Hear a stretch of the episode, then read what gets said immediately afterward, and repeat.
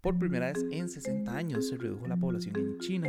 En la ONU denunciaron represalias de Israel contra Palestina por una votación oficial y vamos a cerrar con un par de rapiditas. Esto es primero lo primero. Un podcast y no pasa nada con todo lo que tenés que saber para empezar el día.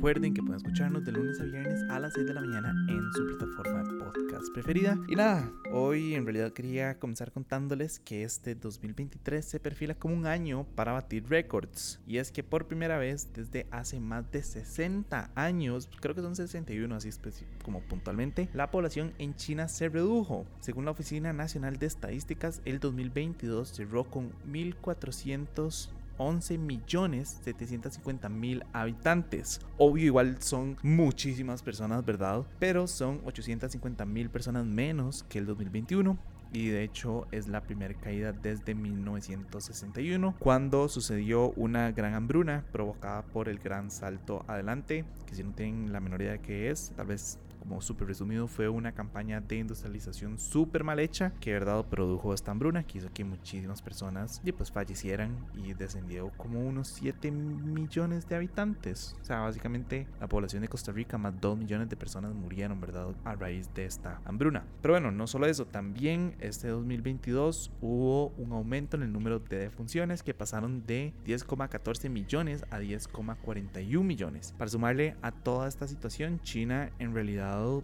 pues padece de una situación la cual impacta muchísimos otros países y es que su población es extremadamente vieja. Bueno, no extremadamente vieja, pero sí es sí tiene una población relativamente vieja. El porcentaje de personas en edad de trabajar que son como de los 16 a los 59 años, yo también me preocupé cuando leí 16, pero ajá, bajó del 62,5% de la población total al 62%, mientras que el de personas de 60 años o más subió del 18,9% al 19,8%, mientras que la natalidad también ha estado en descenso. Según los datos, los nacimientos cayeron desde los 10,62 millones del 2021 a los 9,56 millones, que es un descenso de casi un 10% de los nacimientos. Eh, a todas estas, creo que también es importante, ¿verdad?, recordarles que durante décadas China impuso esta política que tenía ellos que solo se puede tener un hijo. Luego eh, la ampliaron a que si tuvieran dos hijos y a partir, si no me equivoco, del 2021 se permitía que una familia pudiera tener tres hijos. Pero en realidad la población no está así como muy encantada con esta situación, con esta apertura. Y así siendo honestos, en realidad ellos prefieren no tener hijos porque a fin de cuentas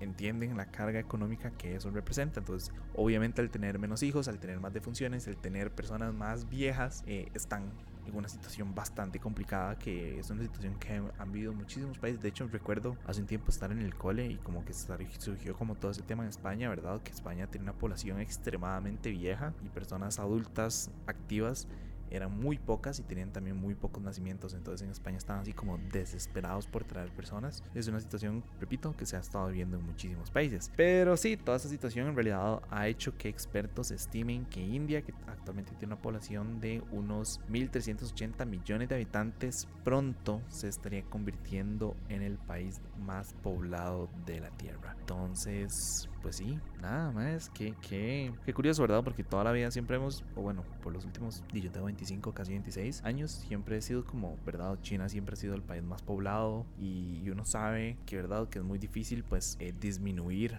ese tipo de tasas, pero también creo que es súper importante considerar, ¿verdad?, que China viene saliendo, al igual que el mundo, viene saliendo de una situación COVID bastante fuerte, ¿verdad? Las defunciones por COVID en China son bastante altas, a pesar de que los datos no son como muy confiables, ¿verdad? Por, por un tema de que el gobierno chino no es la, el gobierno más abierto cuando estamos hablando de datos. Eh, en realidad, pues representan un porcentaje bastante grande de funciones en el país. Entonces eso también podría, ¿verdad? Como venir a reflejarse en que estas estadísticas estén un poco más bajas. ¿Quién sabe si este año o el próximo año volverán a subir esas estadísticas, ¿verdad? O sea, 850 mil personas tampoco es un número bajo, ¿verdad? De, de, de recuperar. Ahora, si consideramos que pues en su momento hubo 7 millones de habitantes que murieron y bueno, ya lograron repuntar eso en cuestión de 60 años, pues y quién sabe si 850 mil personas se puede hacer en, no sé, unos 2, 3, 4 años, tal vez, no sé, no sé, pero, pero sí, curioso, no sé, esto también es un tema que, que me genera como mucho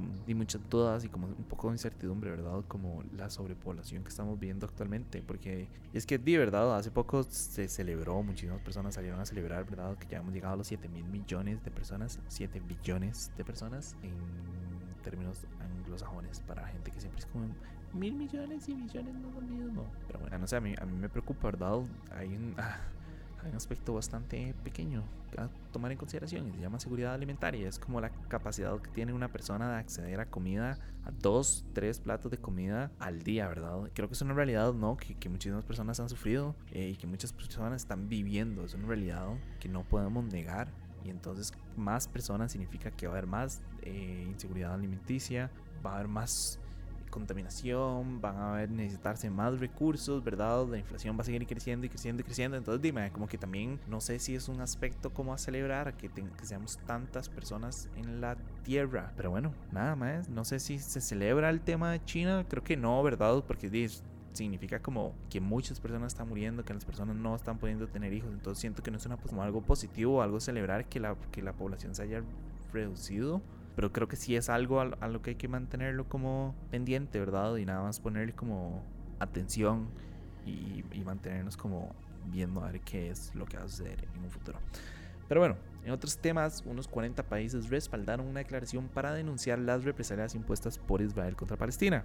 Según ellos, estas represalias surgieron luego de que la Asamblea General de la ONU aprobara una resolución para hacerle una opinión consultiva a la Corte Internacional de Justicia sobre la ocupación israelí de territorios palestinos. O sea que la Asamblea General de la ONU pues quería saber cuál era la opinión de la Corte Internacional de Justicia sobre este tema. Eso es algo súper normal, ¿verdad? En esos aspectos legislativos y así funciona todo el mundo, ¿verdad? La Asamblea Legislativa aquí en Costa Rica hace exactamente lo mismo, va y le consulta a las diferentes salas constitucionales, o sea, o sea hay como demasiados entes a los que los pueden consultar, entonces es, es algo como súper común, ¿verdad? Pero pero luego de que se diera esta aprobación, o sea, la aprobación de hacer la consulta, Israel de la nada anunció una serie de sanciones, incluidas la congelación de ciertos fondos que corresponden a palestinos. Curiosamente, a pesar de que la votación de la consulta quedó 87 votos a favor, 26 en contra y 53 abstenciones, muchísimos de los países que habían votado en contra o que se abstuvieron de votar firmaron la declaración diciendo que,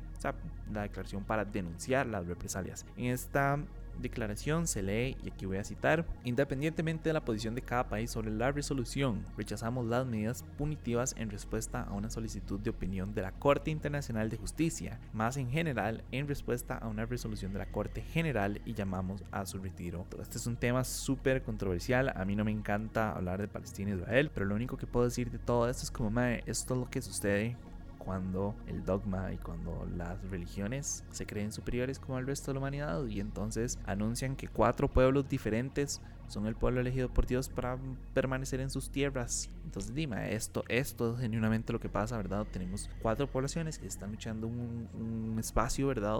Y bueno, hemos vivido situaciones de asesinatos, hemos vivido atentados, hemos vivido ataques, bombas, de, de todo, ¿verdad? Por por la lucha por territorios. Entonces, y quién sabe, quién sabe si irá a, levantar las sanciones o no. Y creo que si van a poner sanciones, creo que también tiene que existir un fundamento técnico de fondo, como, como algo que avale el por qué pusieron esas sanciones. No sé si lo habrán revelado o no, pero hasta donde yo tengo entendido, hasta donde yo he leído, en realidad no lo han revelado. Pero bueno, ahora sí, cerremos con las rapiditas, man, no me voy a tener mucho porque siento que ya me he alargado demasiado en otros temas. Entonces, la primera es que las autoridades de Nepal encontraron todos menos uno de los cuerpos perdidos luego de accidente aéreo del domingo. Los equipos de rescate utilizaron drones y descendieron en rapel por el desfiladero para intentar encontrar todos los cuerpos. El día del accidente se encontraron 68, si no me equivoco. El día siguiente dos más y en la mañana del el martes se encontró otro más. Actualmente ellos siguen buscando. El problema es que han tenido que detener las búsquedas porque es un espacio muy complicado, ¿verdad? Creo que son como 200 metros de profundidad y hay una neblina súper espesa por el clima y ya son varios días que han tenido que cancelarla por lo mismo. Entonces, eh, nada, ellos de fijo se van a mantener buscando tipos de los cuerpos y apenas sepamos más información yo les voy a estar contando. La segunda rapidita es que el Ministerio Público de Venezuela emitió una orden de detención contra el opositor y expresidente del Parlamento Julio Borges, acusado de traición a la patria, conspiración y asociación por su presunta participación en un intento de levantamiento militar que sucedió, o bueno, supuestamente iba a suceder en abril del 2019. Sumado a todo esto, según los fiscales, Borges tiene otras dos órdenes de detención previas por, y cito, su participación directa en el robo del oro de la República depositado en Inglaterra y por la planificación y financiamiento del intento de magnicidio contra el presidente Nicolás Maduro en agosto de 2018. Entonces, nada, man, lastimosamente ese señor está con la cabeza, con el agua hasta el cuello. Em, las tres acusaciones son súper pesadas, ¿verdad? Genuinamente no sé cuál llegará a ser el paradero de esta, del presidente.